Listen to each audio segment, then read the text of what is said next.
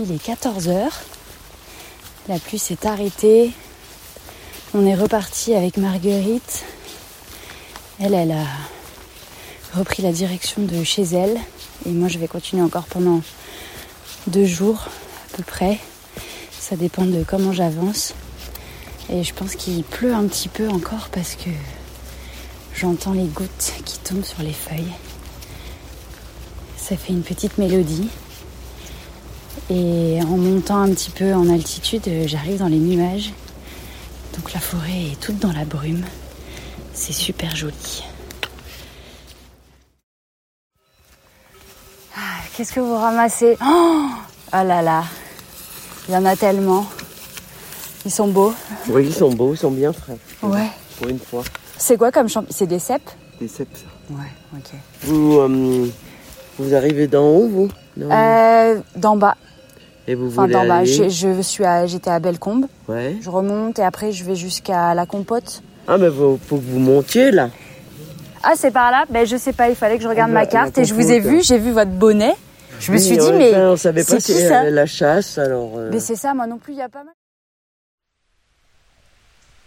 Il est 20h et je suis couchée sous ma tente. J'ai trouvé un tout petit endroit de 3 mètres carrés dans la forêt pour m'arrêter. Je suis pas sûre que ce soit le meilleur endroit, mais en tout cas, euh, c'est à peu près plat. Je suis un peu en pente. J'ai calé mon sac dans un coin de la tente et je pense que il va me servir de petit muret pour éviter de glisser toute la nuit. Et je suis entourée de, de grands arbres d'épicéas. Donc la forêt est très sombre. Et pas loin de moi, il y a une ancienne scierie. Et donc il y a un petit ruisseau aussi qui coule, le ruisseau de Bellecombe. Et je l'entends pas loin. Et le luxe d'être à côté d'une petite rivière, c'est qu'il y a de l'eau avec laquelle je peux me laver. Et ça, c'était trop cool. J'ai récupéré de l'eau de la rivière qui était très fraîche et je suis revenue à côté de la tente.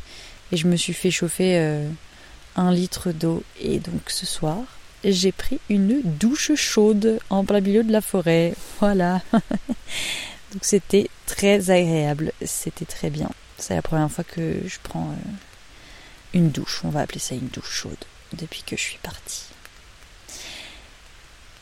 Et là, il pleut un petit peu. Peut-être que ça va s'entendre. Il y a des petits blocs-blocs qui tombent sur la tente. Et je pense que je vais m'endormir bientôt parce que j'ai bien marché aujourd'hui.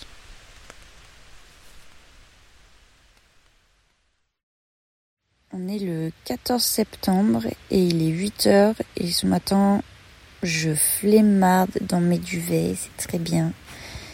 Ce matin il y avait des petites mésanges qui étaient en train de piailler juste à côté de la tente, c'était très bien. Et puis là il fait pas froid donc euh, j'en profite, ça se trouve c'est ma dernière matinée. Et euh, j'ai pas hyper hyper bien dormi. En fait, euh, c'est pas du tout plat par terre.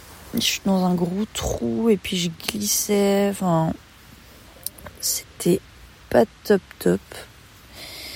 Euh, voilà. Et puis je me suis réveillée aussi et je repensais à, à ce vilain monsieur que j'ai croisé là il y a deux jours.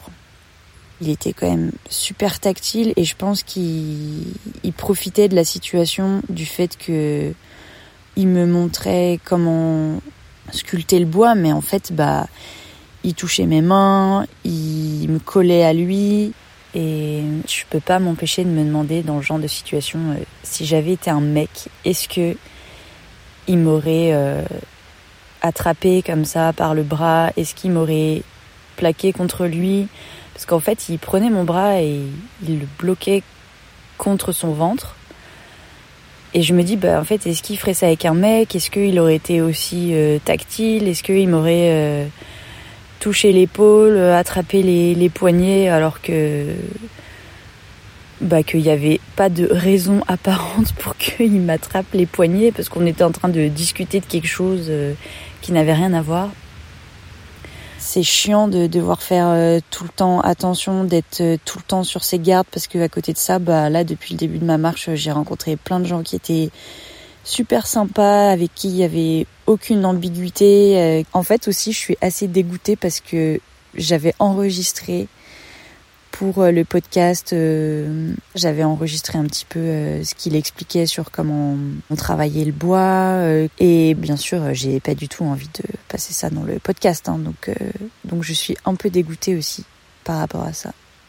Bref, voilà, je pense que je vais me lever maintenant, je vais ranger mes affaires, je vais petit déjeuner et puis je vais partir en espérant que ça va quand même me libérer un petit peu l'esprit, que je vais arrêter d'y penser.